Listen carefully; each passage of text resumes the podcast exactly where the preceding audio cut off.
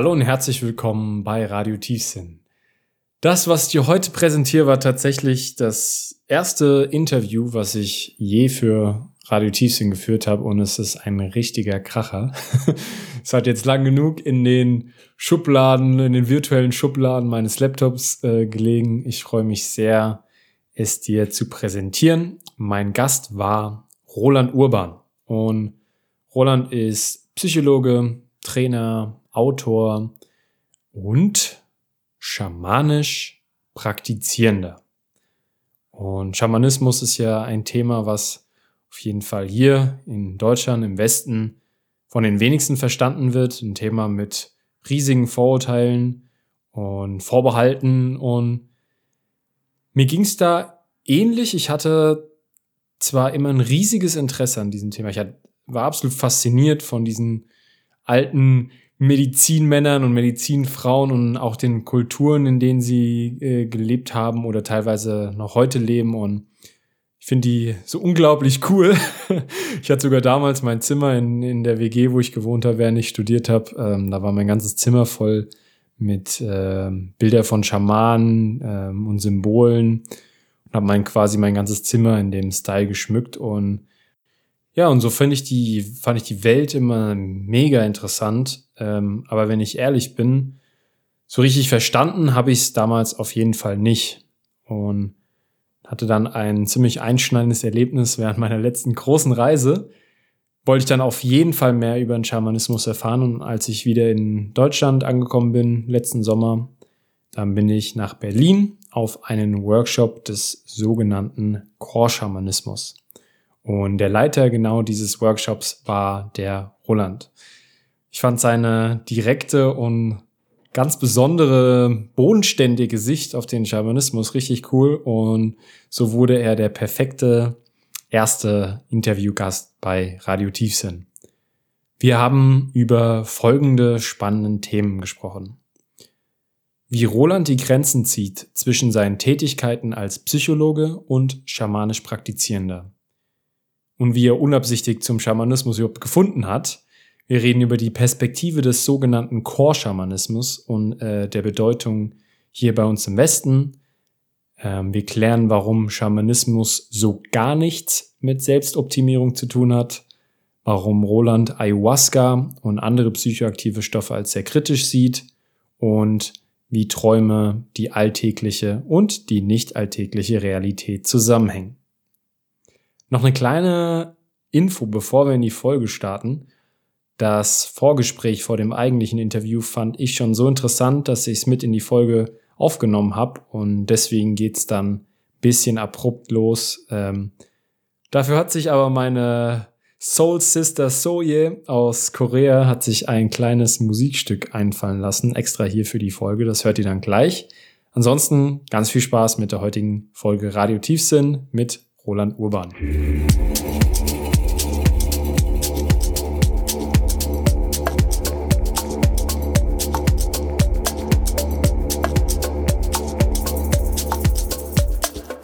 Okay, ich bin immer ein bisschen skeptisch, wenn es um die Selbstoptimierung des Menschen geht. Egal. Ja, warum? Das. Naja, weil äh, man darf nicht vergessen, dass man sozusagen aus kulturkritischer Perspektive leben wir schon in einer kapitalistischen äh, Optimierungsgesellschaft. Ja. Und da ist die Frage, was der Sinn und da dahinter ist. Ja? Also die Vermessung und Selbstoptimierung des Menschen, das äh, ist ja was, was schon seit ähm, 20, 30, 40 Jahren passiert. Mhm. Ich glaube, das muss man schon kritischer hinterfragen. Beziehungsweise ist die Frage, ähm, ist das spirituell oder nicht? Ja. Und viele dieser Praktiken verkaufen sich ja spirituell und stehen aber eigentlich unter, dem, unter der Prämisse eines Leistungsprinzips. Ja. Und es gibt ja viele Menschen, die sich sozusagen hochtrainieren und selbst optimieren, damit sie irgendwelchen Maßstäben genügen, die äh, Mainstream-konform sind, mhm. aber jetzt nicht unbedingt dazu führen, dass sie äh, all along eine bessere Gesundheit entwickeln. Ja, also, ja, auf jeden Fall. Ja, das ist halt, das ist halt immer so ein bisschen integriert, würde ich mal sagen. Ne? Also ja, ja. ich denke mal, es gibt, es gibt, da viele, es gibt da viele, die wirklich auch was Cooles machen und ja, irgendwas dahinter steht, aber dann ist halt trotzdem, im Endeffekt wird es dann trotzdem verkauft. Also das ist mir eben auch auf der, auf der Summit aufgefallen.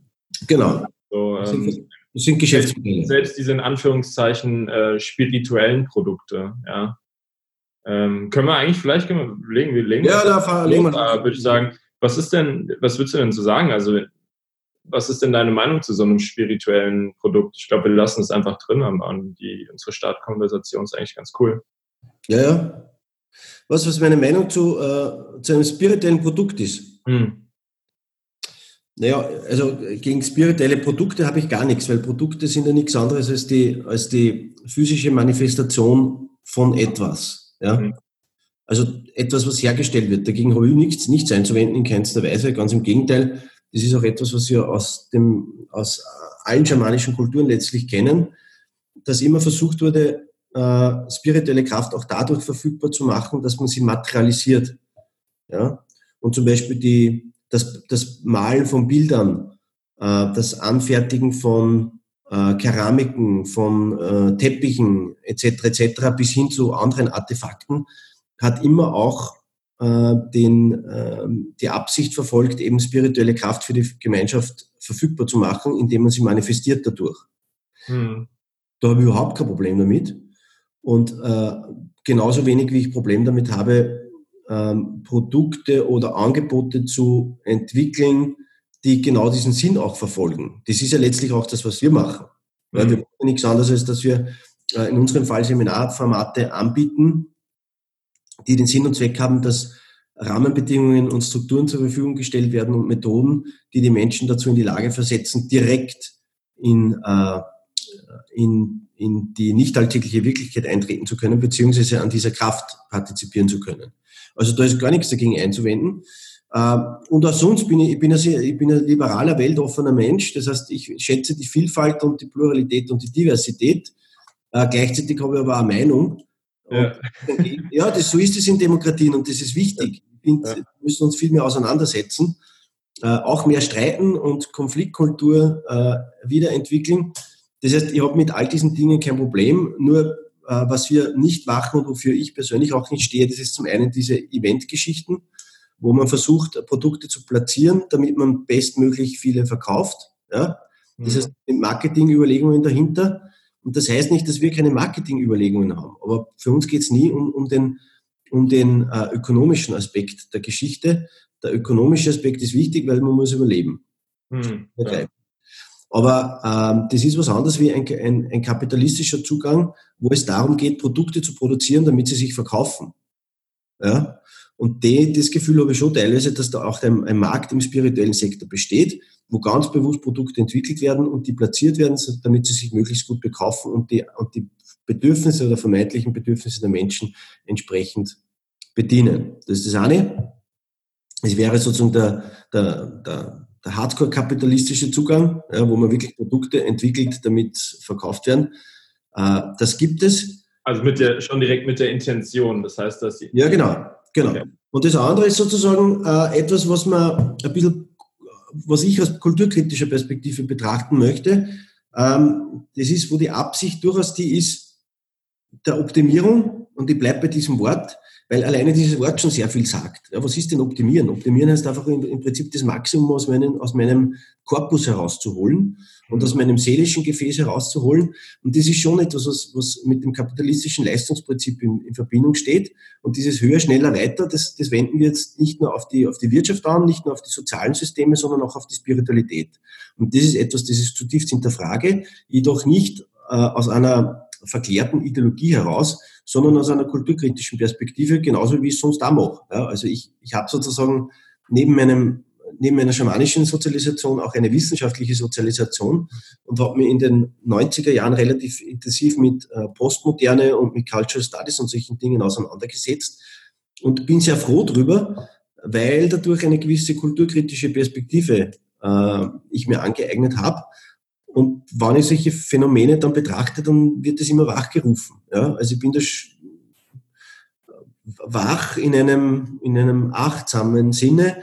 Das heißt, ich lasse mir nicht schnell was verkaufen, äh, nur weil Optimierung draufsteht. Ja? ja. Äh, und das führt, das ist natürlich ein bisschen tricky, dieser, dieser äh, Punkt, weil man macht sich damit nicht nur Freunde, aber wenn man sich positioniert, macht man sich immer nicht nur Freunde. Das ist ein bisschen das Problem.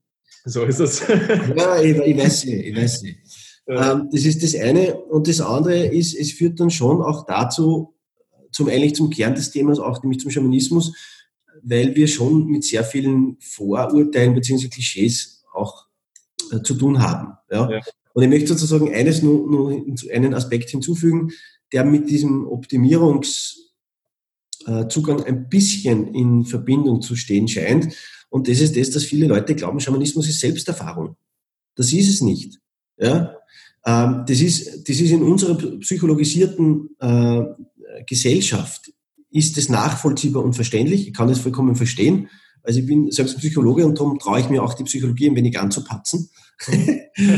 Beziehungsweise nicht anzupatzen, weil nichts lege mir ferner. Ich liebe die Psychologie, aber eben auch meiner eigenen Profession gegenüber stehe ich sehr kritisch.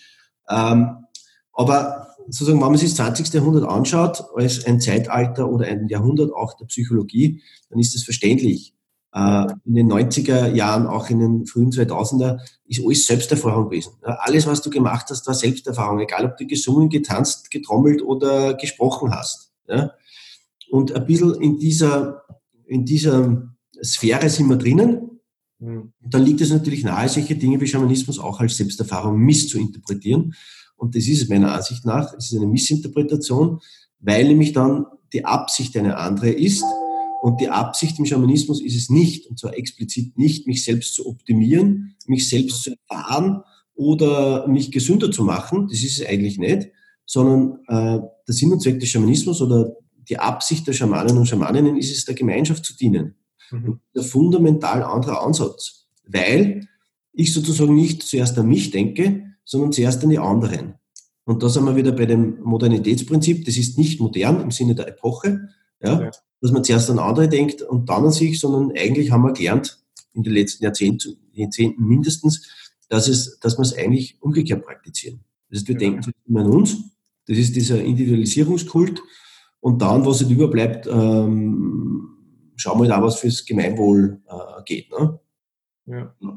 Ja, also da wir jetzt ja so ein bisschen eigentlich in die Folge reingestiegen sind, vielleicht erkläre ich mal ganz kurz, wo wir uns kennengelernt haben. Genau. Auf einen Schamanismus-Workshop gegangen in, in Berlin und ähm, man hat ja dann auch so ein bisschen seine Vorstellung, was einen dann erwartet und hat ja auch Bilder im Kopf und dann kam ich, ähm, kam ich rein in den Raum und dann, dann sitzt da der Roland in Jeans und Hemd und in, ja, man, man merkt, glaube ich, schon an deiner Art sehr direkten, äh, straightforward, also direkt zum Punkt kommend. Ähm, und das fand ich, das fand ich ziemlich cool. Also das ist eine, ähm, dass man, ja, man hat halt eben diese Klischee-Vorstellung, sage ich mal, dass da jetzt äh, jemand äh, mit einer Feder in seinem langen Haar äh, sitzen muss, ähm, mit irgendwelchen so langen, weiten Khaki-Klamotten und in einer ganz rauchigen Stimme so ein bisschen was vom äh, Schamanismus erzählen. Das fand ich sehr erfrischend, dass das nicht so war. Ähm, du bist, also hast schon erwähnt, du hast äh, Psychologie studiert, hast auch äh, Sozial-, Gesundheitswissenschaften und Grundlagenwissenschaften. Wenn mir gestern die Infos ähm, reingeholt, da, da habe ich, kam direkt eine, eine Frage hoch und zwar, wenn du jetzt auf der Arbeit bist in deiner klinischen Psychologie, inwiefern ähm, machst du da einen klaren Cut zwischen deiner Tätigkeit des Schamanismus, ähm, weil du bist ja kein Schaman, wie du, du hattest das im Schamanisch praktizierender, ja. Schamanisch praktizierender, genau, du bist schamanisch praktizierender. Und was ist da die Grenze zwischen, also ziehst du da eine Grenze zwischen deiner Tätigkeit als, als Unfallpsychologe und äh, schamanisch praktizierender oder wie ist, ähm, wie kann man sich das vorstellen, dass du das, diese zwei Felder, wenn du sie trennst, wie du sie trennst und Mhm. Mhm. Also zum einen äh, muss ganz ein, ein, Detail korrigieren, ich bin nicht Unfall, sondern Notfallpsychologe. Das eine Notfall? Ah, Entschuldigung. Notfall. Oh, ja, ja. Macht nichts. Es ist sozusagen nur, weil die Berufsbezeichnung dann falsch wäre und dann werde ich von äh, Berufskollegen und Berufskolleginnen werde ich dann sozusagen okay. aufmerksam gemacht, dass das... Ich glaube, ich, glaub, ich habe sogar Notfall geschrieben, aber meine Schrift ist nicht die ordentlichste. Ja, macht ja nichts, macht ja nichts. Also, ähm, Notfallpsychologe. Genau, das ist das eine. Äh, zum Zweiten vielleicht kurze Erläuterung, warum wir uns nicht Schamanen oder Schamaninnen nennen, sondern schamanisch Praktizierende. Das hat nicht damit zu tun, äh, dass wir nichts können. Äh, es hat auch nichts damit zu tun, dass wir nicht über die Materie Bescheid wüssten, sondern es hat schlicht und ergreifend damit zu tun, dass wir in keiner schamanischen Kultur leben. Ja, das ist der Grund. Das heißt, Schamane, Schamanin ist traditionellerweise schon ein kulturell eingebettete Begriff, der eine gewisse Form der kulturellen Realität voraussetzt und ohne es jetzt äh, ausufern zu lassen, aber einige der Determinanten betreffen zum einen, dass die Geister als real angesehen werden. Ja, das ist nicht der Fall. Das zweite, dass äh, wenn, wenn ein Anliegen der, der Gemeinschaft vorhanden ist, dann ist der Schamane oder die Schamanin die erste Adresse und nicht die letzte. Das ist bei uns auch nicht der Fall. Und das dritte ist, dass die Schamanen und Schamaninnen üblicherweise berufen werden, äh, einerseits von den Geistern, andererseits von der Gemeinschaft und oder von äh, äh, Vorgängern, Vorgängerinnen. Auch das ist bei uns nicht der Fall. Bei uns gibt es, in unseren Gefilden gibt es zahlreiche Menschen, die sich Schamanen und Schamaninnen nennen, von wem auch immer sie berufen wurden, ich weiß es nicht. Ja. Äh, aber das heißt.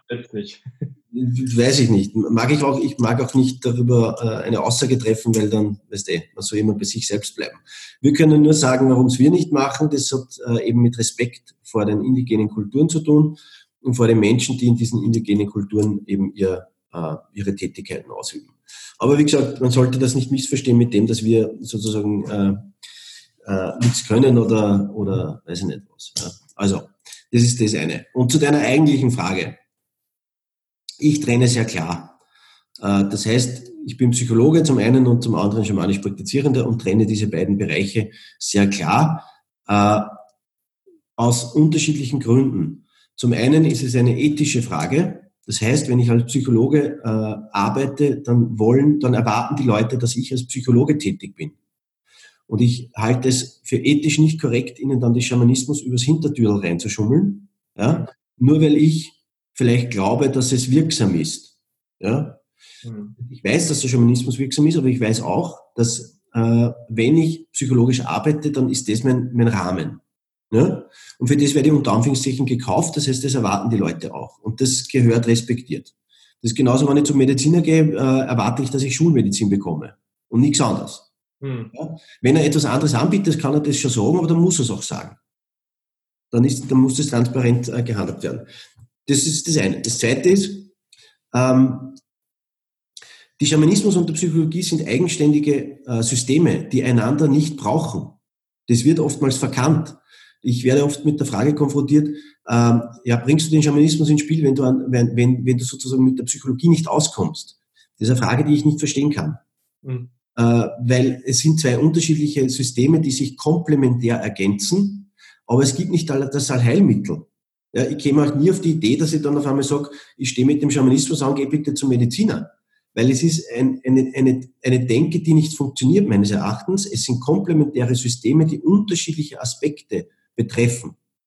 Und wenn ich mir das so anschaue, dann ist sozusagen die Medizin ist sozusagen für den, für den, für den physischen Aspekt des Menschen zuständig, so zumindest in unserer Gesellschaft. Ja. Äh, die Psychologie ist für den, ähm, für den, für die Emotion, für die äh, Ratio und dergleichen zuständig. Das heißt, für die, für die Psyche im, im, im modernen Sinne. Und der Schamanismus ist für die Seele zuständig, für den Geist des Menschen. Das heißt, das sind unterschiedliche Ansatzpunkte, wohl wissend, dass alle äh, einander beeinflussen. Das heißt, wenn ich auf der psychischen Ebene ansetze und interveniere, natürlich hat das Auswirkungen auf den Körper. Das wissen wir seit der Psychosomatik. Hm. Und natürlich hat das Auswirkungen auf, auf die Seele. Hm. Aber der Ansatzpunkt ist ist ein unterschiedlicher. Ja? Darum äh, verstehe diese, diese Vermischungen nicht ganz, die für mich keinen Sinn machen. Das dritte ist, dass die, äh, die zentralen Wirkmechanismen unterschiedliche sind. Wenn ich in der Psychologie arbeite, dann äh, besteht die, die Wirksamkeit äh, darin, dass ich auf einer zwischenmenschlichen Ebene von Mensch zu Mensch arbeite. Das heißt, das zentrale Agens ist sozusagen die zwischenmenschliche Beziehung und die professionelle Gestaltung dieser. Im Schamanismus ist das gänzlich anders. Da ist die zentrale Achse nicht die zwischen den Menschen, sondern die äh, Achse zwischen schamanisch Praktizierenden und den Geistern. Ja? Mhm. Und das ist, ein, das ist ein fundamentaler Unterschied. Das muss man einfach zur Kenntnis nehmen und auch akzeptieren. Und dann, wenn ich, wenn ich dann einmal äh, ein bisschen weitergehe oder noch, noch zugrunde liegender und mich von den Techniken und Methoden wegbewege, weil das ist ja immer die Argumentation, dass die Leute sagen, ja, aber die Techniken und die Methoden, die sind ja so ähnlich und äh, lalala. Wenn ich dann ein bisschen fundamentaler werde und mir das Weltbild anschaue, dann sind wir wirklich in unterschiedlichen Welten, weil die konventionelle Psychologie keine Geister vorsieht. Ja? Geister gibt es in der konventionellen Psychologie nicht. Und wenn es derartige Phänomene gibt, dann werden sie entweder pathologisiert im Sinne von Halluzinationen mhm. oder sie werden äh, in das Reich der Fantasie, der Imagination oder sonst wohin äh, äh, transferiert. Und das ist aus schamanischer Sicht nicht haltbar. Ja? Das heißt, das Weltbild ist ein gänzlich unterschiedliches. Und das gehört äh, ebenso zur Kenntnis genommen. So, und da schließt es der Kreis. Das heißt, bei all dieser Trennung, die ich in der Praxis vollziehe, trenne ich natürlich nicht, was meine eigene Person anbelangt. Ja? Hm. Mein Weltbild ist ein holistisches. Das heißt, ich betrachte den Menschen nicht als biopsychosozio, äh, als biopsychosoziale Einheit, sondern als biopsychosozio-spirituelle Einheit. Hm. Das heißt, natürlich hat der Mensch für mich auch einen Geist, eine Seele, und das gilt für den Psychologen genauso wie für den äh, schamanisch Praktizierenden. Das heißt, wenn mich in der Psychologie Menschen fragen, ob der Mensch eine Seele besitzt, einen Geist besitzt, sage ich natürlich genauso ja, hm. wie im Schamanismus. Sonst wäre ja nicht, nicht äh, das wär, sonst wäre ja nicht integer. Ja, sonst würde meine Authentizität leiden, beziehungsweise sonst würde ich irgendwas da, äh, daher erzählen. Ja, aber das mache ich nicht. Das heißt, auf der Ebene des Weltbildes ist es natürlich eins, aber in der, in der praktischen Ausformulierung trenne ich das sehr klar. Cool. Und ähm, du bist ja, bist jetzt schon äh, seit geraumer Zeit äh, als äh, schamanisch Praktizierender unterwegs. Ähm, was ist denn deine persönliche Reise zum, zum Schamanismus? Bist du, ähm, was ist dein Weg? Wann waren deine ersten Kontaktpunkte? Und ja, wie wurdest du zu, zum schamanisch Praktizierenden? Ja, das ist immer schwierig. Da gibt es immer eine lange und eine kurze Geschichte. Äh, die lange würde jetzt den Rahmen sprengen, aber ich die, die, die kurze ist meistens unbefriedigend. Das darfst du entscheiden. ich, ich, kann da, ich kann da Folgendes sagen. Ja. Äh, zum einen sehr unspektakulär, ähm, zumindest wenn man die, die, die Ereignisse betrachtet. Äh, ich glaube, was, was mir immer wichtig ist, hinzuzufügen, also was mir, was mir wichtig ist zu erwähnen, ist, äh, ich bin weder gläubig, ich war nie ein Gläubiger, ich war auch nie ein Suchender. Ich habe den Schamanismus nicht gesucht und äh, er hat mich dennoch gefunden. Das ist mal das eine. Und ich habe nie geglaubt, ich glaube auch heute nicht, sondern ich bin ein Mensch, der erfahrungsbasiert handelt. Das heißt, das, was ich erfahre, das äh, besitzt für mich Realität. Hm. Das, was ich glaube, ist sozusagen nicht materialisiert und folgedessen auch für mich nicht so relevant. Ja? Das ist wichtig. Äh, weil es erklärt, warum ich sozusagen nie eine große Affinität Religionen gegenüber empfunden habe. Ja? Ich war immer interessiert und bin interessiert an den Religionen, weil sie Grundfragen des Menschseins betreffen. Aber ich habe mich nie großartig involviert. Ich war da eher so der, der, der, der Beobachter und der Zeuge von außen. Ja? Wurde auch eher atheistisch erzogen ähm, und das war irgendwie nicht das große Thema. So, und dann bin ich halt durch die sozialisatorischen Instanzen gegangen, durch die man halt geht, das heißt Schule und dergleichen, und wurde eigentlich ziemlich naturwissenschaftlich sozialisiert. Hm. Das heißt, und da bin ich eigentlich auch sehr froh drüber, weil ich dadurch einen sehr kritischen Verstand entwickeln konnte. Und auch das Handwerkszeug der Wissenschaften, der hiesigen, entwickeln konnte und für mich erarbeiten konnte. Da bin ich wirklich sehr dankbar, das begleitet mich heute noch. Äh, und es ist auch insofern wichtig, weil mir weil es mir zentral erscheint, den, auch den Schamanismus diesbezüglich zu positionieren, dass das keine naiv gutgläuberische Aktivität ist, der man sich hingibt, sondern wir sind Menschen, die kritisch denken, die äh, hinterfragen, die voll im Leben stehen und am Boden stehen, aber ja. gleichzeitig auch spirituell sind. Ja? Und, diese, und diese Ebene, die Spiritualität, die hat sich für mich immer erschlossen, aber die war sehr subtil. Eben vorhin habe ich schon erwähnt, äh, das Interesse an den Religionen, äh, insbesondere auch, äh, was da die Priester gemacht haben, das hat mich wahnsinnig fasziniert, hm. äh, in all ihrer Vielgestaltigkeit. Außer diese Geschichten mit Beichten und sowas, das hat mich weniger interessiert, das habe ich immer äh, und, und äh, komisch empfunden. Ja. ja. Deswegen, weil mir die Schulkameraden dann immer gesagt haben, sie müssten jetzt wieder was erfinden, damit sie was zu beichten haben. ich habe dann die Geschichte ein bisschen ad absurdum. Aber wurscht. Ähm, das, das war sozusagen der eine Aspekt und der andere Aspekt war natürlich die Psychologie. Für mich war sehr bald klar, dass ich Psychologie machen werde. Und ich habe die Psychologie immer als die Wissenschaft der Seele verstanden. Das heißt, das Prinzip der Seele war mir klar von Beginn an. Und äh, habe aber dann in der konkreten Entsprechung, in der Ausformulierung der Psychologie in unserer Gesellschaft viele Missing Links entdeckt. Also mir hat da immer was gefällt, äh, was letztlich auch nicht ähm, überall, oder was letztlich auch das erklärt, dass ich immer meinen eigenen Weg auch in der Psychologie beschritten habe. Mhm. Ja, heute. Und zum Teil nicht ganz äh, konform gehe mit dem, mit dem Bild, was äh, das, das existiert und das herrscht. So, und auf jeden Fall, wie gesagt, wurde ich relativ äh, konventionell wissenschaftlich äh, sozialisiert und bin aber immer wieder mit dem Schamanismus in Kontakt gekommen. Vermeintlich zufällig. Äh, bin immer wieder drauf gestoßen. Nur interessanterweise habe ich bis, zu, bis, bis in die Mitte der 20er Jahre, also meiner 20er Jahre, nicht der 1920er, sondern meiner 20er Jahre, habe ich eigentlich nicht gecheckt und begriffen, was es ist. Ja. Bücher gelesen und habe mir immer gedacht, ah, unglaublich diese Geschichten, ja. Super spannend, aber entweder haben Sie ein Rad ab oder ich habe ein Rad ab, ja. ja.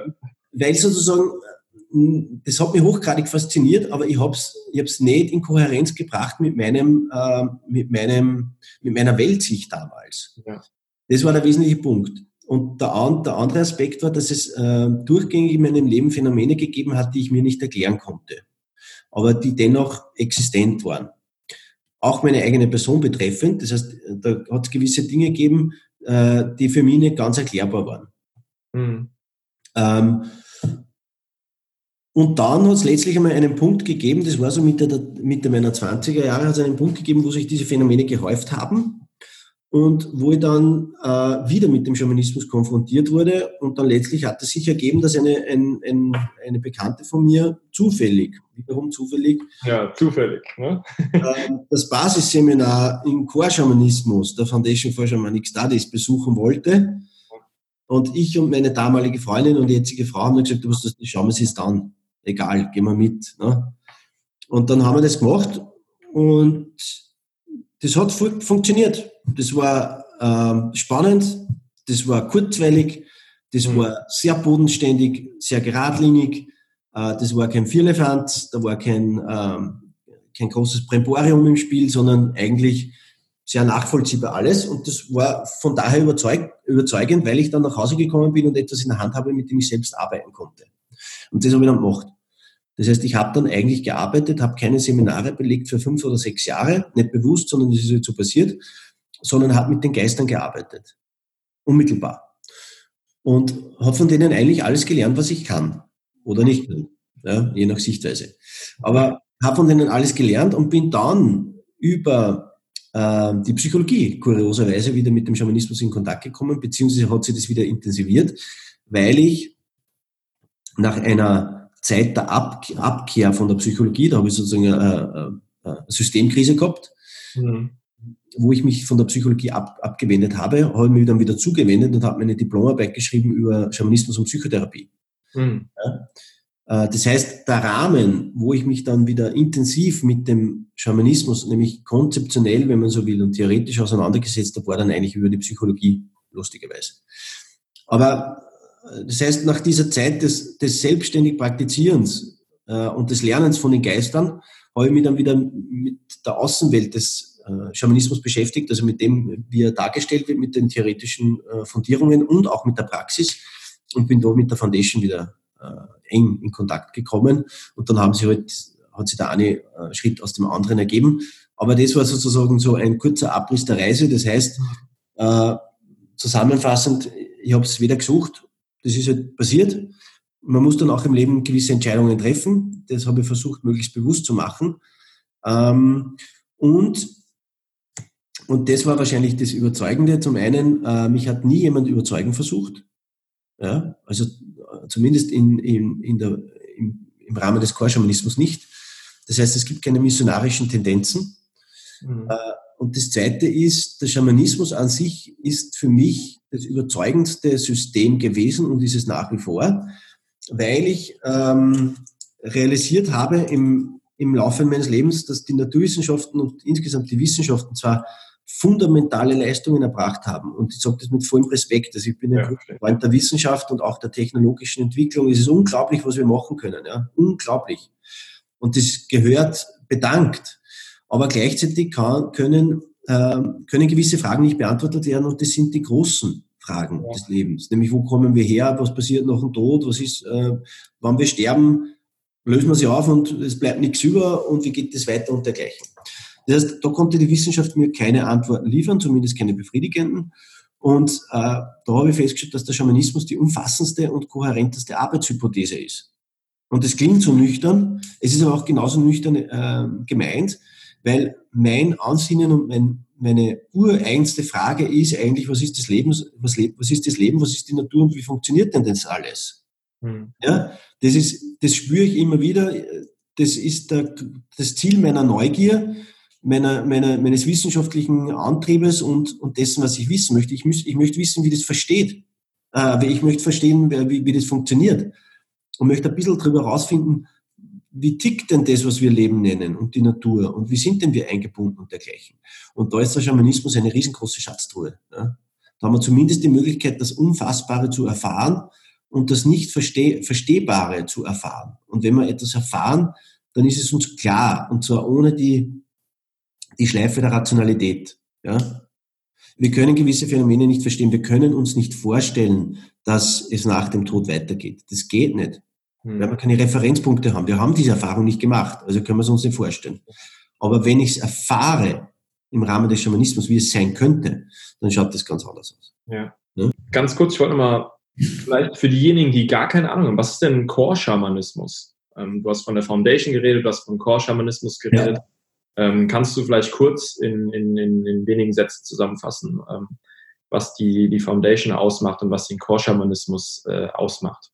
Ja, also ähm, der Core-Schamanismus basiert auf den äh, transkulturell beobachtbaren, universalen oder nahezu universellen Prinzipien des Schamanismus. Kurzzusammenfassung. Was bedeutet das? Letztlich bedeutet es, dass äh, wenn man das Phänomen des Schamanismus betrachtet und die kulturellen äh, Gegebenheiten, das heißt die konkreten kulturellen Ausformulierungen, die Riten, die Praktiken, die Gesänge, die Tänze, die konkreten. Äh, wenn man das sozusagen ausspart und versucht, die Essenz zu erfassen, also was macht den Schamanismus in seinem Kern aus, äh, dann sind es eben diese Prinzipien, äh, die ich gemeint habe. Ja? Und das versucht der Chorschamanismus zu erfassen und zu heben. Mhm. Das heißt, wir befassen uns eben mit diesen Prinzipien und auch mit den grundsätzlichen Techniken und Methoden, die damit einhergehen ohne eben in die spezifische kulturelle Ausgestaltung zu gehen.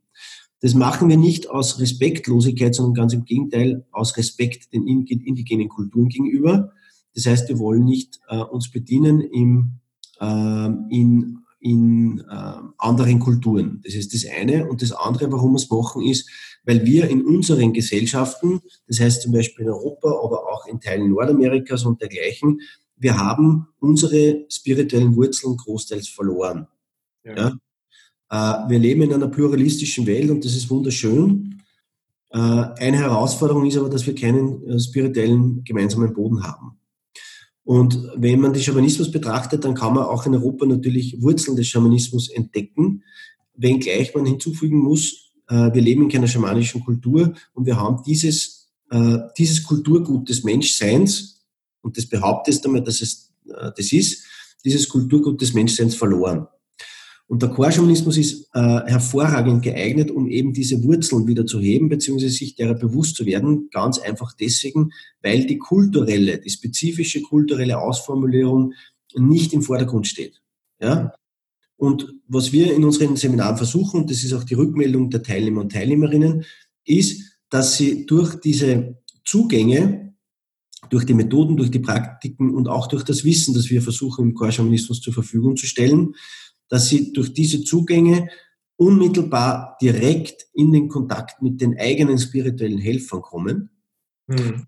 Und das ist letztlich die halbe Miete oder fast sogar schon die ganze, weil im Schamanismus sind die zentralen Instanzen die Geister. Ja. Und das heißt, wenn du als Europäer oder Europäerin mit deinen eigenen geistigen Verbündeten in Kontakt trittst, dann kannst du dir alles erarbeiten, was du brauchst. Dann brauchst du keine konkreten kulturellen Ausformulierungen und auch keine Gurus, die dir sagen, wie es geht, sondern du kannst dir das alles selber erarbeiten. Mhm. Ja? Und das ist etwas, was hoch praktikabel ist und ähm, auch sehr gut funktioniert. Und äh, eben speziell für uns Menschen in Europa zum Beispiel äh, geeignet ist. Ja. Was wir natürlich nicht haben, aber das haben wir grundsätzlich nicht, ist diese gemeinsame kulturelle Basis, die schon etwas wahnsinnig Schönes und, und, und Wundervolles und Kraftvolles ist. Aber das haben wir insgesamt nicht. Ja. Wir haben auch keine heiligen Gesänge, die wir alle singen. Genau. Sondern wenn du in einem Seminar in Europa sitzt und du hast 40 Leute drinnen, dann singen alle 40 irgendwas anderes. Und ja. das ist schön, ja, das ist sozusagen eine andere Kraft, aber das ist halt nicht dieses gemeinschaftlich äh, basierte, wo man ein gemeinsames Kulturgut und auch spirituelle Tradition äh, teilt. Genau. Ja. Und dafür äh, gibt es also gibt's unter anderem, ich will ja keinen Exklusivitätsanspruch erheben, aber dafür gibt es unter anderem den Chorschamanismus. Und mhm. äh, vielleicht nur ein Wort dazu Entwicklung, weil wie so vieles war das nicht geplant, sondern letztlich es gibt immer einen, einen Ausgangspunkt und der Ausgangspunkt bei uns war halt der Michael Hanna, das ist ein amerikanischer Anthropologe, der auf seinen, äh, im, im Zuge seiner Forschungstätigkeiten auf den Schamanismus gestoßen ist, seine eigenen Erfahrungen gemacht hat und dann äh, durch die weitere Forschungsarbeit draufgekommen ist, dass es genau diese transkulturell beobachtbaren universellen beziehungsweise quasi universalen Prinzipien gibt. Und das hat er versucht zu heben, auszuformulieren und im Zuge der Zeit sind weitere Personen hinzugekommen, das Ganze ist gewachsen, hat sich aus, ausgewachsen und ist halt jetzt da, wo es jetzt ist. Ja, genau. Und da, da kann man vielleicht noch äh, erwähnen, weil ich glaube, dass immer noch viele Menschen die die Vorstellung haben, wenn sie an Schamanismus denken, dann denken sie automatisch an, an Pflanzenmedizin und an ähm, ja, Trance durch, durch verschiedene psychoaktive äh, Stoffe. Und da gilt, äh, das kann man vielleicht erwähnen, dass der, der Core-Schamanismus halt ähm, die Trance und, und, und die, den Eintritt in die nicht alltägliche Realität, der geschieht durch ähm, Tanz, der geschieht durch, durch Trommeln, durch Rasseln. Ähm, genau. Fehlt da noch etwas? Ich glaube, Singen. Singen, genau. Also durch ähm, ja, sehr, sehr natürliche und leicht zugängliche Arten und Weisen. Und ähm, das hat natürlich den, den, den Vorteil, ähm, ja, man kommt relativ schnell rein und man kommt auch wieder raus. Ja, Wenn's, wenn die, wenn die Reise vorbei ist, man hat dann, man kann nicht sozusagen festhängen, genau. ähm, nicht mehr rauskommen. Also es ist sehr, sehr sicher. Ähm, aber ich habe noch ein paar andere Dinge, die du, ähm, ja. die du gesprochen, äh, wo du gerade drüber geredet hast, wo ich gerne aufgreifen würde. Und zwar einmal war das die, ähm, die fehlenden Rituale in unserer Gesellschaft. Mhm. Ja, das finde ich mega spannend. Da, da, da reflektiere ich auch so momentan so ein bisschen drüber.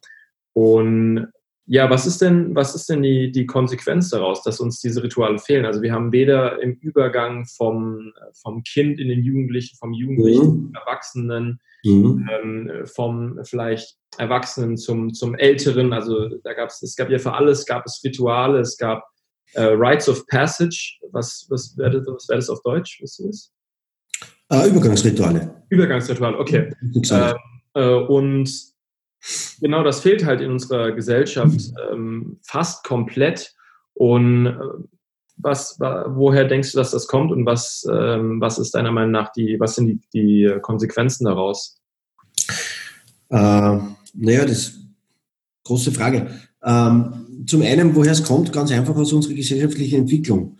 Äh, und das heißt, äh, natürlich die spirituelle Komponente, die hat äh, zusehends an Bedeutung verloren äh, insbesondere im Zuge der Aufklärung und insbesondere, wenn man den zentraleuropäischen Raum äh, nimmt, dann äh, seit dem 19. Jahrhundert. Also das kann man äh, wissenschaftlich auch relativ gut belegen, dass seitdem eigentlich die, äh, die Bedeutung der Spiritualität abgenommen hat. Zuerst natürlich im wissenschaftlichen Bereich, äh, aber dann immer mehr auch im alltäglichen Bereich. Also wissenschaftlichen Bereich, dann der, der städtische Bereich und letztlich auch der ländliche Bereich.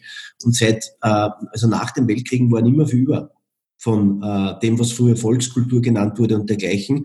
Und das wurde ja auch oft sehr abschätzig behandelt, ja. Äh, die Volkskultur und dergleichen, genau. Aber wenn man es genauer betrachtet, dann war da sehr viel spirituelle Lebensweise drinnen. Aber das hat sich dann relativ schnell erledigt und eben äh, auch nach dem beiden Weltkriegen war die Geschichte sowieso anders. Da hatten die Leute auch äh, ganz andere Themen, denen sie sich äh, noch widmen mussten. Also das ist das, das eine.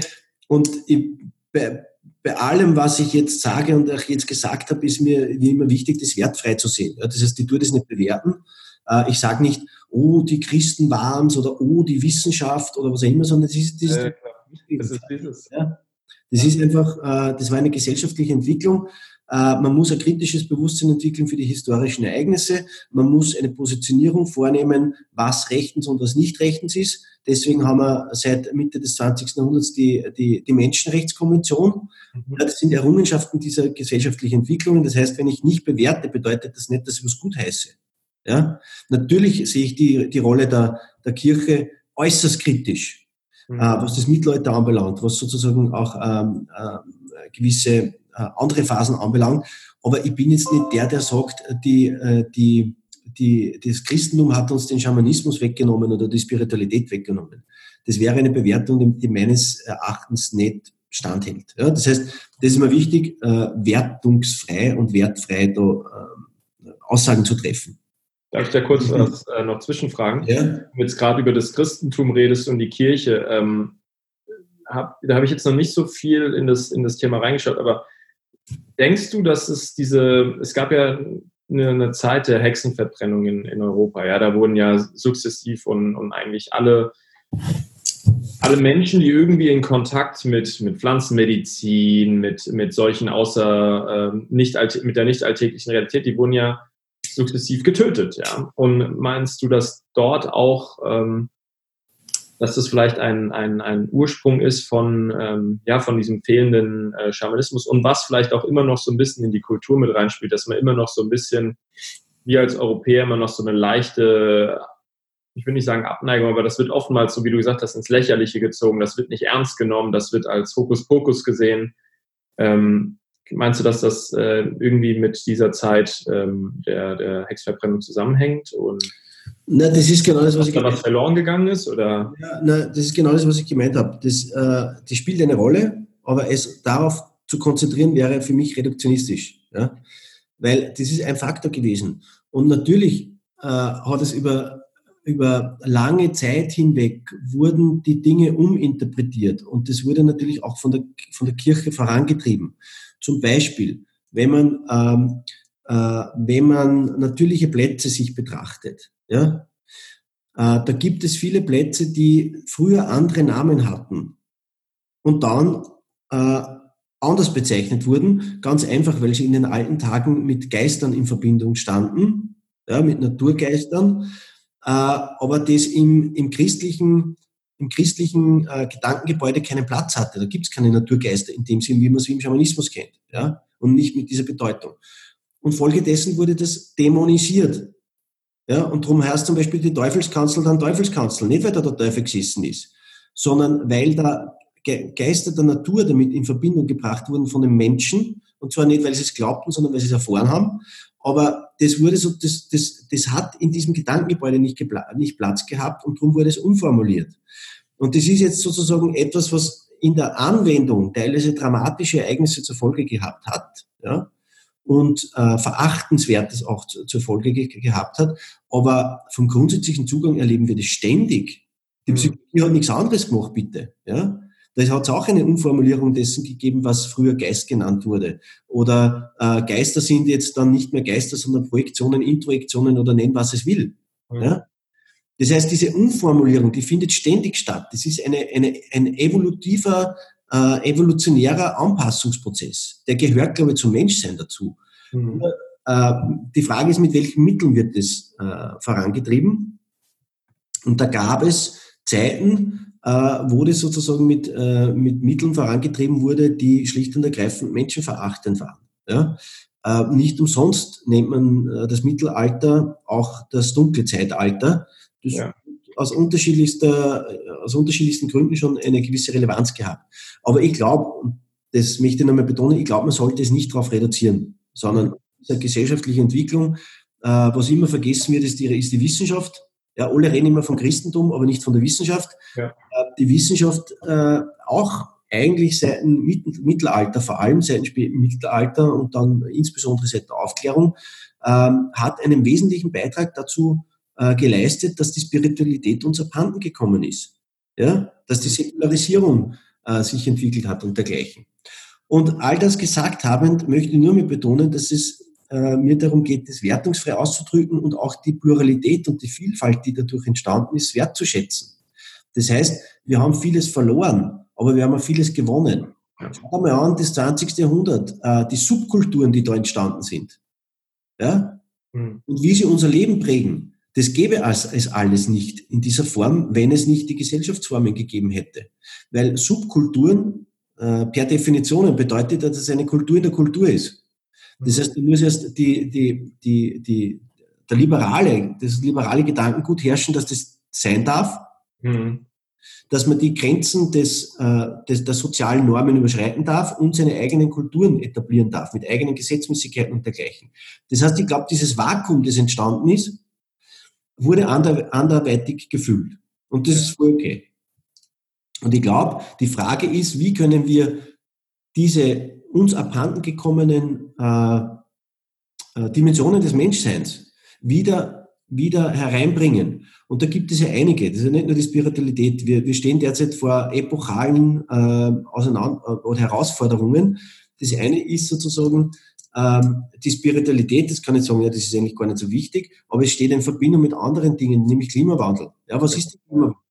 Äh, spirituell betrachtet ist, ist die Grunderfahrung, es ist alles miteinander verbunden, weil alles eins ist. Und das ja. ist auch kein leeres Geschwafel, sondern äh, das durchzieht die tagtägliche Praxis. Ja? Aber das ist sozusagen, da haben wir einen Missing Link, das müssen wir wieder hereinkriegen. Wir nennen das heutzutage ökologisches Bewusstsein. Ja, eh. Aber letztlich ist damit nichts anderes gemeint, als dass wir wieder checken und realisieren, dass wir natürliche Wesen sind. Ja. Und wenn wir sozusagen Raubbau an der Erde betreiben, dass wir uns selber vernichten. Ja. Wir müssen uns ja nicht um die, er um die Erde Sorgen machen, sondern um uns selber. Ja. Wir müssen uns die ethische Frage stellen, ob wir es verantworten können, dass wir Abermillionen, Abermillionen andere Wesen mit in den Tod reißen. Mhm. Das ist die Frage. Aber nicht heilen wir die Mutter Erde. Da brauchen wir uns nicht Gedanken drüber machen. Ja, die überlebt das. die, Erde, die, Erde, die Erde überlebt. Ja? Beziehungsweise wird irgendwann einmal wie ein Funken auf, im, im, wie eine Sternschnuppe im Himmel verglühen. Oder explodieren ja. oder was auch immer. So ist es im Weltall. Ja. ja? Aber letztlich ist es sozusagen wieder das, dass wir uns um uns selbst Sorgen machen müssen. Und, die, ähm, und das sind sozusagen Fragen, die, äh, wo, wo wir Missing Links haben. Ja? Genauso wie nach dieser, ähm, nach dieser Zeit des, des kapitalistischen Individualismus, der jetzt mhm. eine Blüte, hoffentlich seine letzte nur mal in, in, in Protektionismus und in diesen Separationismus findet, äh, wo auch die alten äh, autokratischen Männer wieder daherkommen und die Weltherrschaft an sich reißen wollen, äh, da braucht man was, was, was wir dazustellen können und was, was sozusagen eine andere Kraft hereinbringt und vielleicht da äh, charmanter und überzeugender wird allalong und das würde Gemeinschaft nennen. Ja. ja? Äh, und das, auch da sehen wir dort und da ähm, kleine Pflänzchen aufgehen und das braucht man.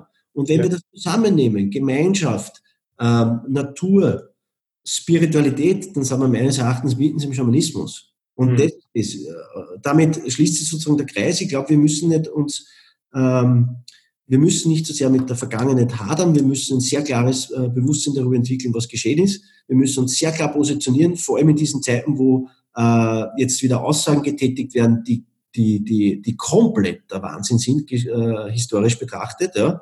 Mhm. Äh, da müssen wir aufpassen, aber gleichzeitig müssen wir, glaube ich, wieder entdecken also das heißt, die gute Nachricht ist, wir haben alles, was wir brauchen. Ja. Wir nur die Fäden aufnehmen und äh, neu zusammenführen, damit äh, ein neues Textil entsteht sozusagen ja, und eine neue Textur. Ja, ja sehe ich genauso. Ich, ich habe das, ähm, ich weiß nicht, ob du dieses Gefühl teilst, aber ich habe das Gefühl, dass sich unglaublich viel tut in der Hinsicht. Also ich war jetzt sehr lange auf Reise, drei Jahre und ähm, genau diese Gedanken, die du gerade äh, geäußert hast, die waren gefühlt noch nicht in, in, in Deutschland so richtig verankert. Und jetzt bin ich wiedergekommen und ähm, habe das Gefühl, da tut sich extrem viel. Und ähm, ja, dass die, die, Themen Gemeinschaft, Naturverbundenheit, Spiritualität, äh, wie du meinst, das, das schließt so schön einen Kreis, ähm, die vermehrt aufkommen, ja. Und das finde ich, finde ich ja. super, geil. Und ähm, ja. das ist die Frage, da habe ich mir sogar eine Frage notiert, ist es, ich habe zum Beispiel von einem Kumpel in Südamerika vor so vier, fünf Jahren oder sowas gehört, der war da äh, unterwegs und hat gemeint, dass die, dass die Schamanen bewusst ihre Welt geöffnet, also jetzt am, am Öffnen sind, gerade in Südamerika, dass sie bewusst, ist ja momentan, ich sag mal, äh, der neueste Trend schon fast, dass, äh, dass äh, junge Menschen nach Südamerika gehen, dort Pflanzenmedizin, zum Beispiel Ayahuasca probieren Und ähm, das, er, er hat mir erzählt, dass es ähm, tatsächlich geplant war, dort die, die Pforten dieses Wissens äh, für den Westen zu öffnen. Ja? Und das Gleiche hat man zum Beispiel, auch im, aus dem Buddhismus gewesen, da ging es ein bisschen früher los, dass die ebenfalls sich für den Westen äh, geöffnet haben, ihr Wissen in vieler Art und Weise, ja. Und dass die Frage, ist es irgendwie geplant, dass wir, ja, dass die Zeit einfach jetzt reif ist und dass wir uns weiterentwickeln, dass da gesehen wurde, okay, die, die, ähm, die Scheiß, die Kacke ist am Dampfen sozusagen, äh, wir müssen was tun oder ähm, ja, wie würdest du das äh, zeitlich und, und, und, und, und kulturell einordnen, diese, diese Entwicklung, die wir gerade durchgehen? Ähm, ich, ich würde das sozusagen im Großen und Ganzen anfangen wollen, äh, auch wenn das ein bisschen tricky ist. Äh, wenn wir die Menschheit betrachten, dann haben wir wahnsinnig lange gebraucht, dass wir dorthin kommen, wo wir jetzt sind. Mhm. nicht nur im, im, pessimistischen Sinne, sondern auch im optimistischen Sinne. Wir erleben sozusagen erst, das erste Mal eine, eine Form des Bewusstseins über unser eigenes Handeln, das wir der, davor nicht hatten. Ja? Äh, ich bin sozusagen, äh, ich, ich, ich, bin es in den 80, in den 1980er Jahren in die Schule gegangen und da war sozusagen die, da waren die ersten Umweltkatastrophen, zumindest meiner Epoche, so mit Tschernobyl und solchen Dingen. Und das war sozusagen der, das war der, der Startpunkt dessen, was wir ökologisches Bewusstsein nennen könnten. So zumindest meine Interpretation und so wie ich es mit, mitverfolgt habe. Das gab es davor nicht. Das gibt es auch in den romantisierten indigenen Kulturen teilweise nicht. Da werden Reifen verbrennt und alles. Ja? Das heißt, wir müssen uns von, von diesem romantisierten Bild verabschieden und gleichzeitig auch den nüchternen Blick auf die Dinge wagen. Aber äh, wir haben einerseits lange gebraucht, dass wir uns dorthin gebracht haben, wo wir jetzt sind, nämlich in einem pessimistischen Sinne, nämlich am Rande des Abgrunds. Aber auf der anderen Seite, wir waren ja noch nie so weit im, im, im, im, mit unserem Bewusstsein. Und das ist gut. Ja. Das heißt, äh, mir ist vollkommen bewusst, vor welchen Herausforderungen stehen, aber ich bin, ich bin grundsätzlich Optimist und ich weiß, was, was wir, und mit wir meine ich nicht nur die Menschen, sondern alle Wesen auf diesem Planeten bewerkstelligen können. Das ist unglaublich. Ja? Also wenn wir schaffen, dass wir mit, den, mit, mit, mit, mit, mit äh, Metalldingen durch, die, durch den Himmel fliegen und äh, dass wir sozusagen äh, in virtuellen Realitäten unterwegs sind und diese auch teilweise erschaffen, dann werden wir es wohl auch noch schaffen, dass wir unser Bewusstsein irgendwie dahingehend hinkriegen, dass wir uns nicht selber die, die, das Grab schaufeln. Ja? Das ist das eine. Das zweite ist, äh, ist diesen, diese zeitliche Perspektive verfolgend oder, oder diesen, diesen, äh, diese geschichtliche Entwicklung, ich glaube, dass wir alle in einer, in einer Öffnung uns befunden haben. Alle. Ich glaube nicht daran, dass die, dass, dass ein Segment dieses, auf diesem Erdball die Öffnung vollzogen hat, damit die anderen dann partizipieren können. Das ist ein bisschen, das ist zu paternalistisch. Genauso wie wir nicht sozusagen der, der Welt die, äh, die Technologie zur Verfügung gestellt haben. Ich glaube, wir als Menschheit haben eine Phase der Öffnung durchlebt und wenn wir gescheit sind, dann erkennen wir auch den Beitrag des jeweils anderen. Da müssen wir in Europa und auch in Nordamerika und anderen Teilen etwas lernen. Wir müssen uns von der Arroganz befreien, dass wir glauben, wir haben den, den, den Entwurf, den Lebensentwurf für die Menschheit geschaffen und sind die, äh, haben sozusagen die, die smartesten und, und, und klügsten Lösungen. Das mhm. in gewisser Hinsicht, nämlich was Technologie anbelangt und dergleichen.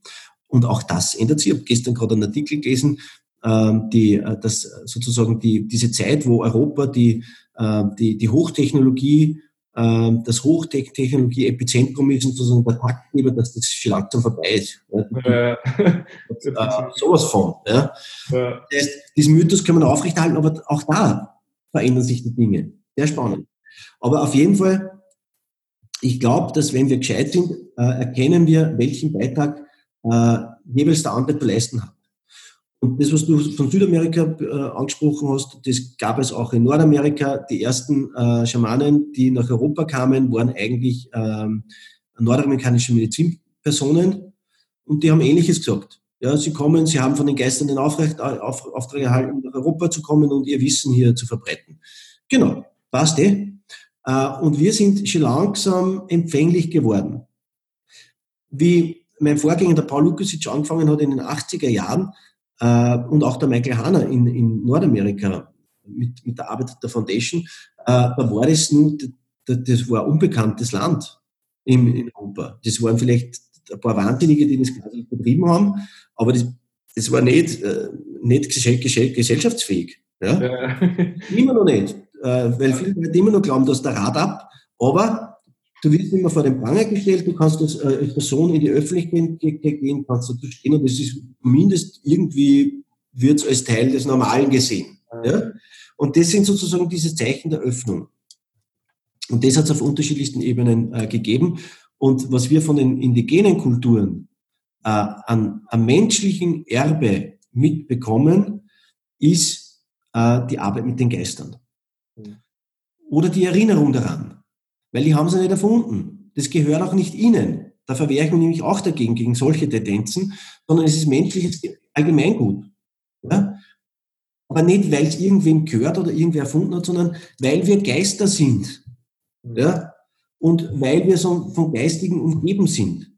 Und wir haben das Glück, dass wir als, ähm, als, äh, als Menschen, genauso wie andere, wie Tiere oder Pflanzen, nicht nur einen geistigen Aspekt haben, sondern einen, einen, einen alltäglichen, einen, einen physischen. Mhm. Ja, das ist doch super. Ja? Aber das ändert nichts an der Tatsache, dass wir in ein geistiges Universum eingewoben sind. Mhm. Und an das erinnern uns die indigenen Kulturen wieder, mit all ihrer schillernden Kraft, mit all ihrer Buntheit, mit all ihrer äh, Kraft der Praktiken und Rituale, die sie erhalten haben und die sie uns zum Teil zur Verfügung stellen, dankenswerterweise. Ja. Aber unsere Aufgabe muss es, glaube ich, sein, wieder unsere eigenen Wege diesbezüglich zu entwickeln. Genauso wie ähm, andere Kulturen mit den Technologien, die wir zur Verfügung gestellt haben, auch ihre eigenen Wege gehen müssen. Mhm. Weil es befruchtet ja uns auch wieder. Die treiben uns wieder voran, die, äh, die, die setzen wieder Impulse dadurch und, und treiben insgesamt die Entwicklung voran. Das ist ja das Schöne, Type. Ja? Und sozusagen das nie statisch ist und stehen bleibt, sondern weitergeht. Und ähm, das müssen wir berücksichtigen. Ich glaube, wo wir ein, ein Bewusstsein dafür entwickeln müssen, ist, wofür machen wir denn das? Mhm.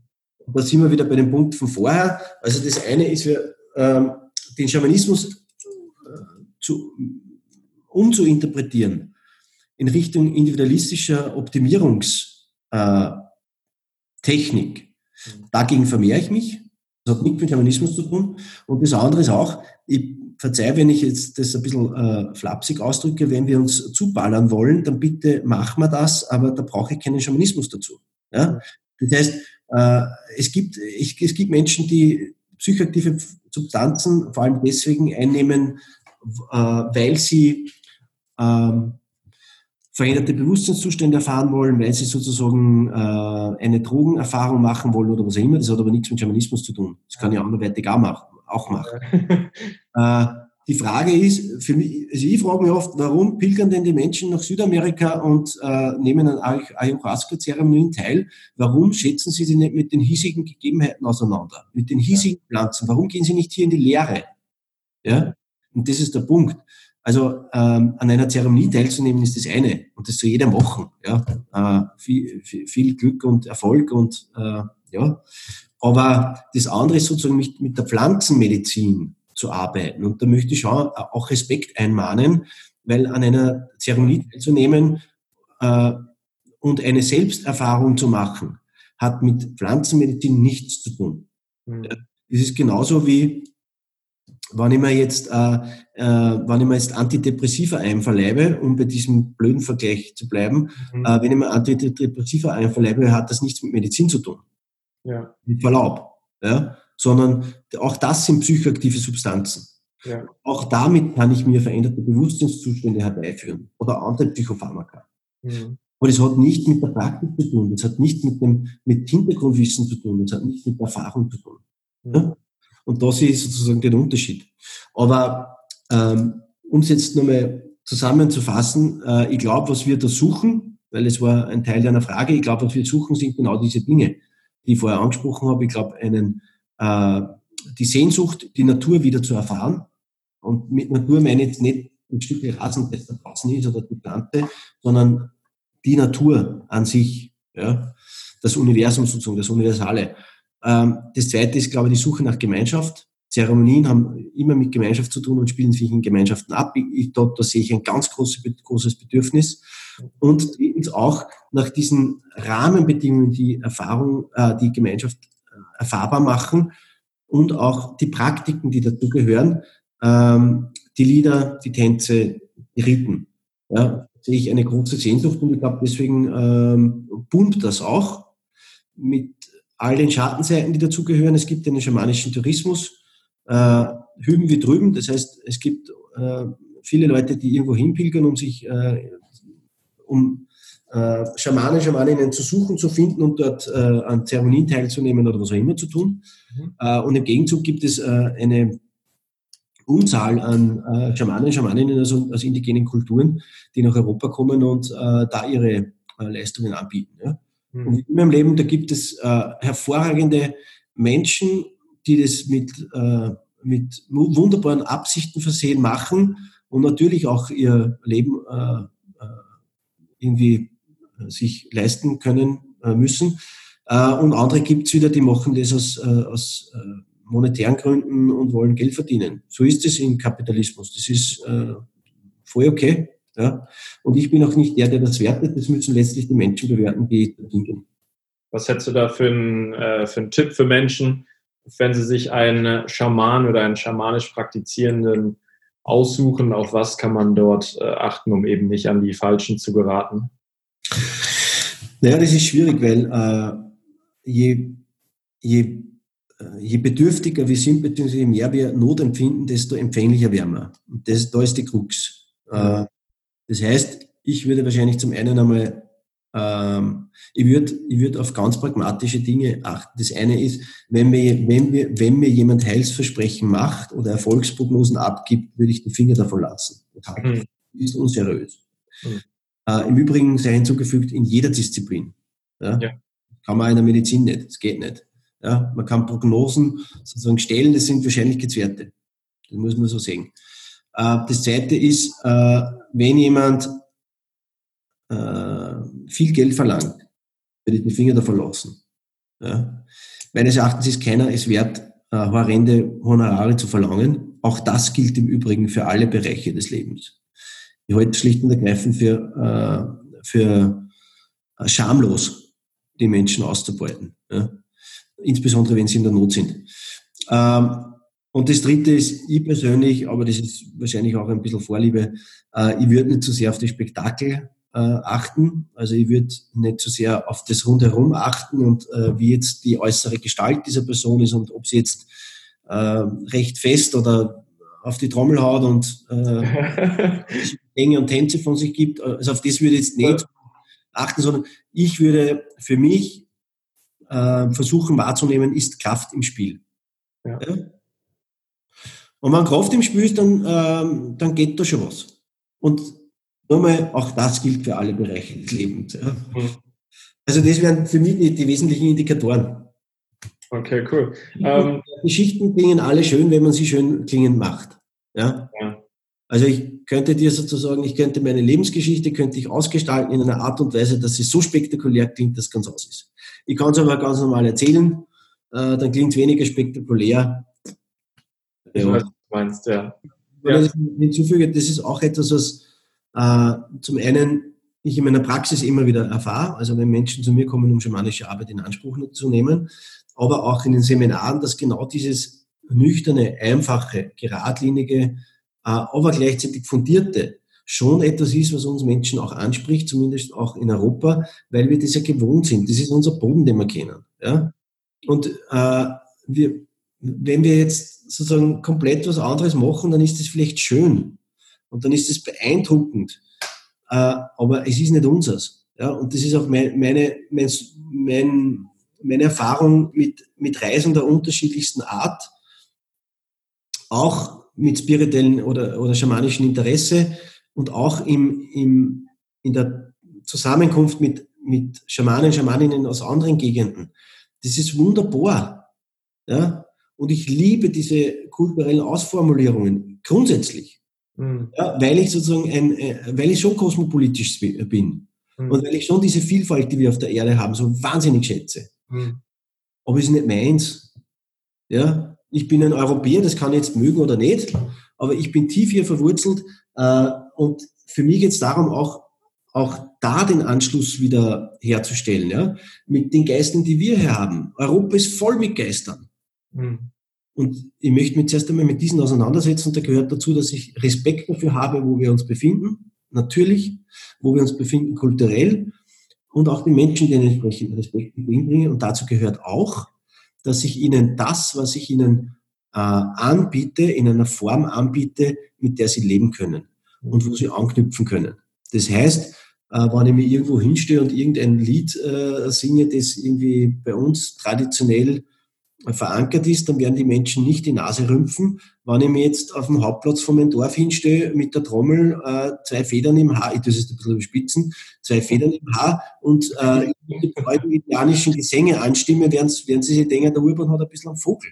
Ja? ja klar. Das heißt, äh, dort anzuknüpfen, wo wir sind, und dann können die Menschen in der Regel ja recht gut damit umgehen ja? und können was anfangen damit. Die meisten Menschen können was damit anfangen, dass wir eine Seele besitzen ja, das ist schon gut. Da kann man schon weiter tun. Ja, hm.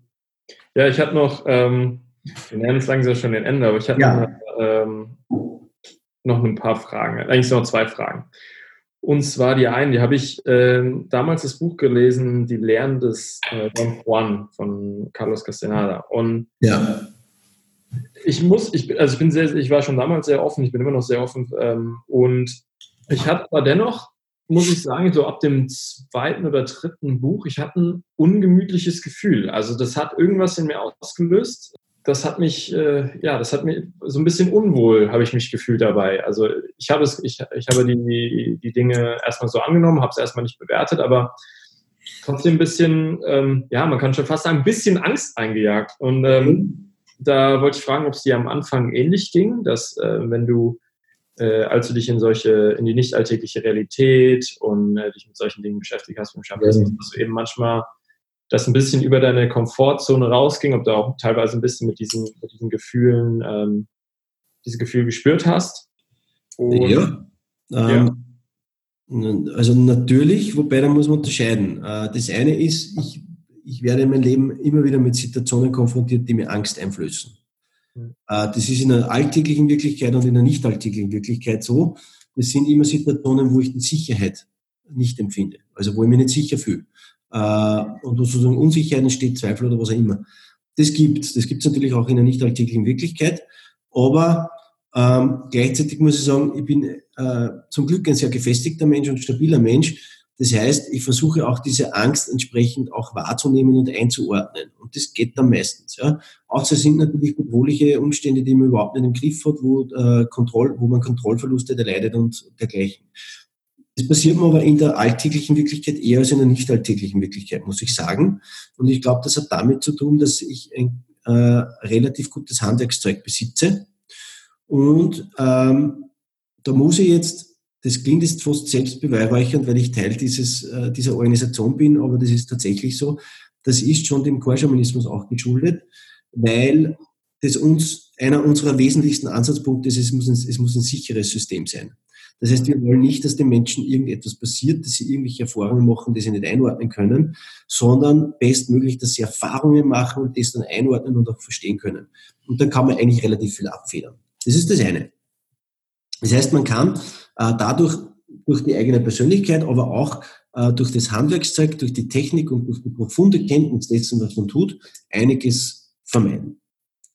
Der andere Aspekt ist, es ist ein bisschen zusammenhängend, der andere Aspekt ist, mit welchen Geistern man es zu tun hat. Und da kommt der Castaneda ins Spiel, beziehungsweise der Bon Juan, ähm, weil ähm, das kennen wir aus unterschiedlichsten Traditionen ähm, dass sie sich mit Geistern beschäftigen, die nicht nur wohlwollend sind.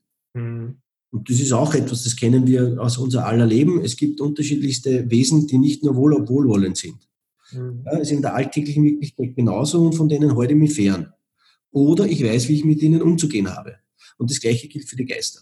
Das heißt, wenn ich eine profunde Kenntnis der nicht alltäglichen Wirklichkeit der Welt der Geister habe, weiß, mit welchen Geistern ich mich einlassen kann, von welchen Geistern ich die Finger lassen soll, äh, auch weiß, wo sich die Geister jeweilig befinden, dann komme ich eigentlich recht gut, ähm, komme ich gut, recht gut, ganz gut durchs Leben. Ich kann mich natürlich auch mit Geistern einlassen, die nicht nur wohlwollend sind. Das kann ich machen. muss, muss mir aber im Klaren darüber sein, dass das einen gewissen Preis hat. Das ist per se nichts Schlechtes. Aber ich muss wissen, dass es einen Preis hat. Und das ist eher das, äh, in welche Richtung das geht, bei dem du äh, äh, erwähnt hast. Ähm, das heißt, wir sind uns natürlich sehr wohl bewusst über diese Phänomene, auch über bestimmte Geister, aber wir versuchen im Chorschamanismus uns vor allem an jene Geister zu wenden, die ausschließlich wohlwollend sind. Wir gehen auch keine, wie auch immer gearteten vertraglichen Verpflichtungen ein, also irgendwelche spirituellen Kontrakte oder dergleichen, das machen wir alles nicht. Äh, zum einen halten wir es nicht für notwendig und zum anderen halten wir es nicht für sinnvoll. Und da mhm. schließt der Kreis wieder und da kommt die Ethik wieder ins Spiel, weil unser Ansinnen ist es sozusagen basierend auf der, eigentlich auf der Menschenrechtskonvention mhm. ja, und basierend auf den Grundlagen äh, der westlichen Ethik äh, wollen wir, das klingt ein bisschen blöd, aber eigentlich Gutes leisten. Das heißt, mhm. wir wollen dazu beitragen, dass die Dinge in die Balance kommen. Was wir nicht machen, und das ist aber auch etwas, was man im Schamanismus kennt, ist, wir wollen die Geister oder spirituelle Kraft nicht dazu verwenden, um anderen Schaden zuzufügen. Wir wollen sie nicht dazu verwenden, um andere krank zu machen oder gar zu töten, wohl wissend, dass das möglich ist. Das heißt, mhm. Schamanismus ist kein Jausenspaziergang oder kein romantisches Gebilde, das irgendwie abgehoben vom Rest der Menschheit ist. Ganz im Gegenteil. Überall, wo Menschen sind und wo Menschen ihre Kraft einsetzen und ihre Absichten einsetzen, kann es ungut werden. Ja. Aber es kann auch wunderschön werden. Wir haben uns sozusagen für die, äh, für die Seite entschieden und äh, wo es schön ist oder wo es unseres Erachtens schön ist. Äh, und das ist dort, wo Frieden herrscht. Das ist dort, wo Zusammenarbeit äh, herrscht, wo gegenseitig Respekt herrscht, kulturelle Vielfalt äh, und auch die Wertschätzung dafür, was jeder einzubringen hat. Das heißt, wo eine insgesamte globale Gemeinschaft sozusagen angestrebt wird. Und da kann ich dir nicht das Hackel ins Kreuz hauen oder äh, werfen. Ja. Das heißt, ich kann nicht äh, dir Schaden zufügen, weil ich weiß, wenn ich dir Schaden zufüge, füge ich mir selber Schaden zu. Ja, ja. Das ist eine reine Frage der Perspektive. Und wir sprechen immer vom äh, Think Global, Act Local. Ja, was heißt denn das? Ja. Das heißt genau das, ja, dass wir aufpassen müssen, dass wir äh, einen Lebensstil führen, der nicht nur, äh, der nicht bei der Dorfgrenze endet, sondern eigentlich alles mit einschließt. So ist es. Ja. Cool. Ja, vielen Dank. Noch die äh, letzte Frage, die habe ich von der Elodie bekommen, falls du dich noch erinnern kannst. Die war auch bei uns im ja. Workshop in Berlin dabei. Da habe ich gefragt, hey, hast du vielleicht noch eine Frage für, für Roland? Jetzt gesagt, ja, cool. Und zwar, ähm, wie hängen Träume mit der unalltäglichen Realität zusammen? Also sie eigentlich, was sie fragen wollte, ist, das hat etwas, das wir im Traum tun, einen Einfluss darauf? Ja, natürlich. Also das ist die unalltägliche Wirklichkeit. So unalltäglich ist sie nicht, sie ist die nicht alltägliche. Also nicht alltäglich. das ist nicht. Ich finde ich nicht unalltäglich. Ja, ja natürlich. Äh, Träume, also Träume sind ein, äh, wiederum, viele Leute glauben, dass Schamanismus etwas vom Leben separiertes ist, vom Üblichen. So ist es ja nicht. Ganz im Gegenteil ähm, die, die Arbeit mit den Geistern, und das ist in der Essenz Schamanismus, ist etwas zutiefst Alltägliches und etwas zutiefst Natürliches und etwas, das zum Leben gehört. So zumindest die Sichtweise im Schamanismus. Und äh, man, man, man, man stellt sich das oft so separiert vor äh, und fragmentiert. Eigentlich muss man sich im Sinne eines Kontinuums oder Spektrums vorstellen. Und das heißt, ich verbringe einen Gutteil meines, meines Lebens in der alltäglichen Wirklichkeit, weil ich dort einfach meine Lebensbezüge habe. Ja? Und weil wir äh, uns ver vereinbart haben als Menschen, dass wir dort unseren guten Teil des Lebens verbringen. Ja, nämlich indem wir miteinander reden und tun und was ich was noch. Und äh, ein anderer, einen anderen Teil äh, des Tages verbringe ich in der nicht alltäglichen Wirklichkeit. Entweder indem ich, indem ich schamanische Reisen unternehme oder indem ich träume. Oder was auch immer. Ja? Das heißt, dieses Spektrum. Und genauso kann ich mir das anschauen, äh, diese nicht alltägliche und diese äh, alltägliche Wirklichkeit, wenn ich mir anschaue, die Bewusstseinszustände. Ja? Das heißt, der alltägliche Bewusstseinszustand, da wo wir jetzt sind, ist, ausgezeichnet, äh, ist gekennzeichnet von einem hohen Grad der Kontrolliertheit, von einem hohen Grad der Bewusstheit, einem hohen Grad der Abstraktion, Reflexionsfähigkeit, einem hohen Grad der Rationalität zum Beispiel. Ja? So, und gleichzeitig gibt es aber dann den, äh, das Spektrum, das immer mehr in Richtung veränderte Bewusstseinszustände geht, wo die Außenkontrolle immer weniger wird, wo sozusagen das Geschehen auf eine andere Ebene verlagert wird und sozusagen auch die Perspektive auf die Welt dann anders ist. Ja, wenn ich schlafe, mhm. wenn ich schlafe, befinde ich mich immer noch in der gleichen Welt. Ich bin auch immer noch der gleiche, aber meine Perspektive auf die Welt ist eine komplett andere. dass die Psychologie irgendwann hat, dass das sozusagen alles innerpsychisch ist. Das ist das Problem der Psychologie. Aber das, ist ja, das muss ja nicht so sein, sondern wenn ich träume, bin ich ja genauso in der Welt unterwegs. Ja? Mhm. Und das heißt, ähm, da bin ich in der Welt unterwegs, nur in einem anderen Bewusstseinszustand und nicht physisch. Ja? Weil da brauche ich meinen Körper nicht. Den brauche ich im alltäglichen Bewusstseinszustand vor allem. Da brauche ich meinen Körper. Da manövriere ich durch die alltägliche Wirklichkeit. Aber wenn ich in der nicht alltäglichen Wirklichkeit unterwegs bin, äh, bin mit meinem Geiste, dann brauche ich meinen Körper nicht. Und so muss man sich das vorstellen. Ja? Und das heißt, das, was wir Träume nennen, ist nichts anderes als, äh, als ein Teil des Geschehens in der nicht alltäglichen Wirklichkeit. Ja? Und da treten wir mit den unterschiedlichsten Wesen in Kontakt äh, ähm, und empfangen unterschiedlichste Informationen, Botschaften und auch Kraft. Und das ist der wesentliche Punkt.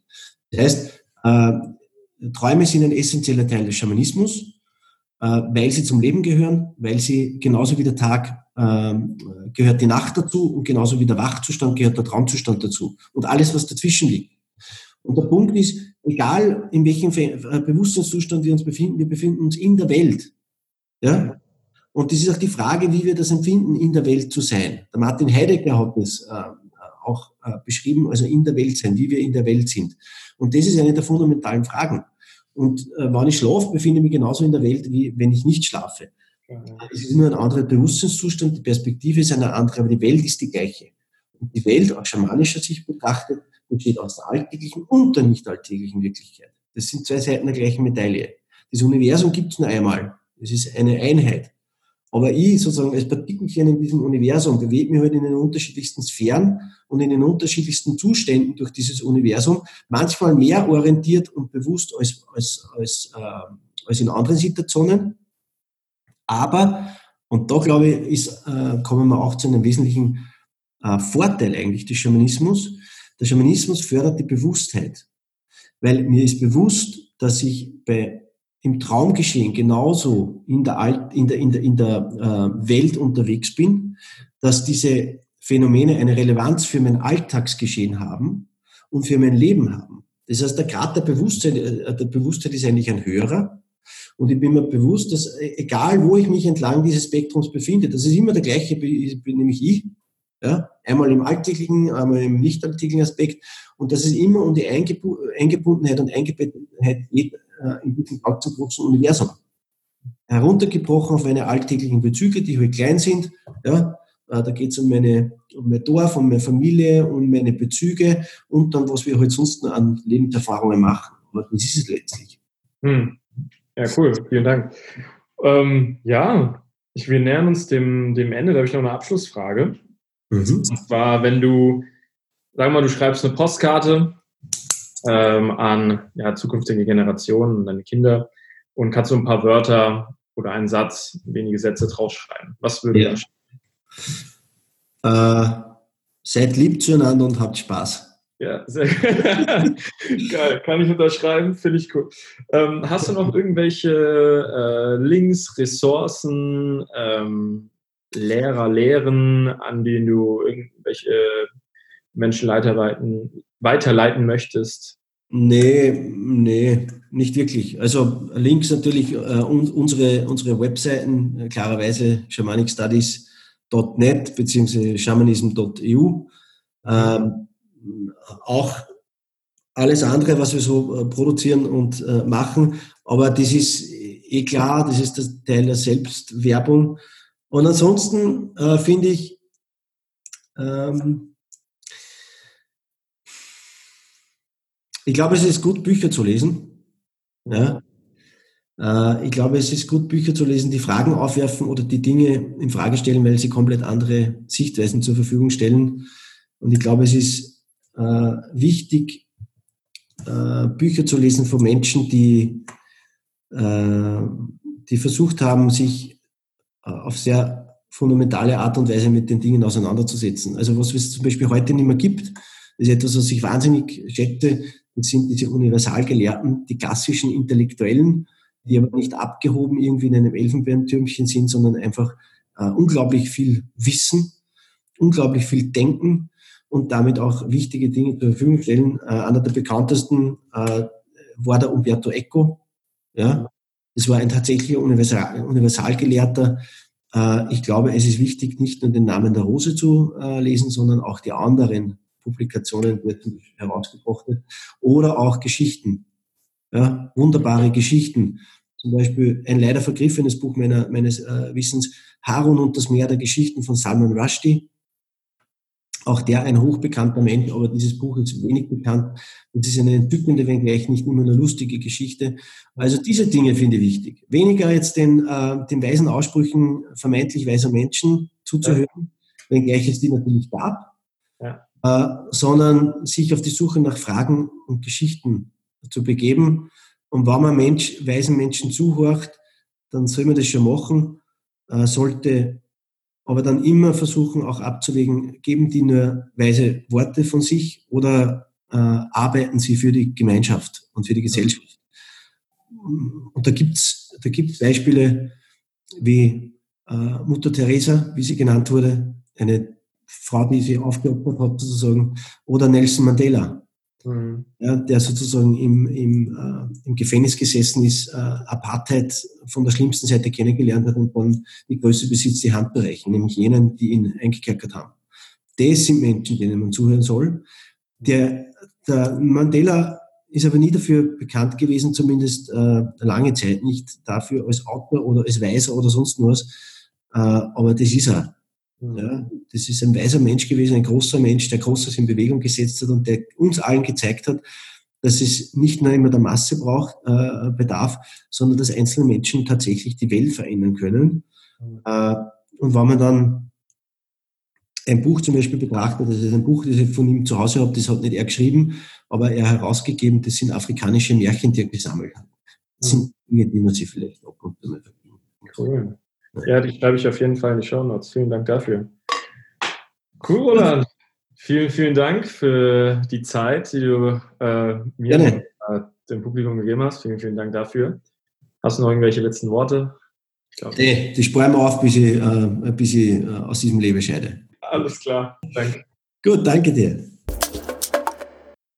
Ja, das war's. Ich fand's ein unglaublich spannendes Gespräch mit einem sehr, sehr interessanten Menschen. Und ich hoffe, dich war es genauso spannend. Du konntest ein bisschen was an Wissen, an Perspektive oder Inspiration mitnehmen. Und wenn du Lust hast, mehr über den Core-Schamanismus zu erfahren oder sogar mal selbst Teil eines Basisseminars zu sein, dann geh einfach auf die Webseite.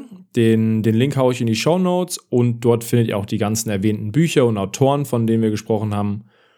Und ja, was soll ich sagen? Ich bin sehr dankbar, dass du von den tausend Sachen, die du gerade machen kannst, dich dazu entschieden hast, hier zuzuhören. Und wenn dir der Podcast gefallen hat, dann lass mir eine Review bei Apple oder dem Podcast-Provider deines Vertrauens da. Und wie Roland schon gesagt hat, seid lieb zueinander und habt Spaß.